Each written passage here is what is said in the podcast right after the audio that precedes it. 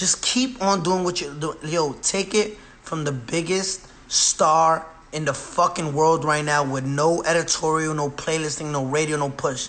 Who's hot? Who who got more followers than me right now in the new game? Name the hottest rappers right now. Just name. I'm not, it's not no diss. No, they're not in your generation. They not even. We're talking about the the Drakes. We're talking about the J Cole's. They they put out their first record ten years before you were a thing. Yeah, ten years. That's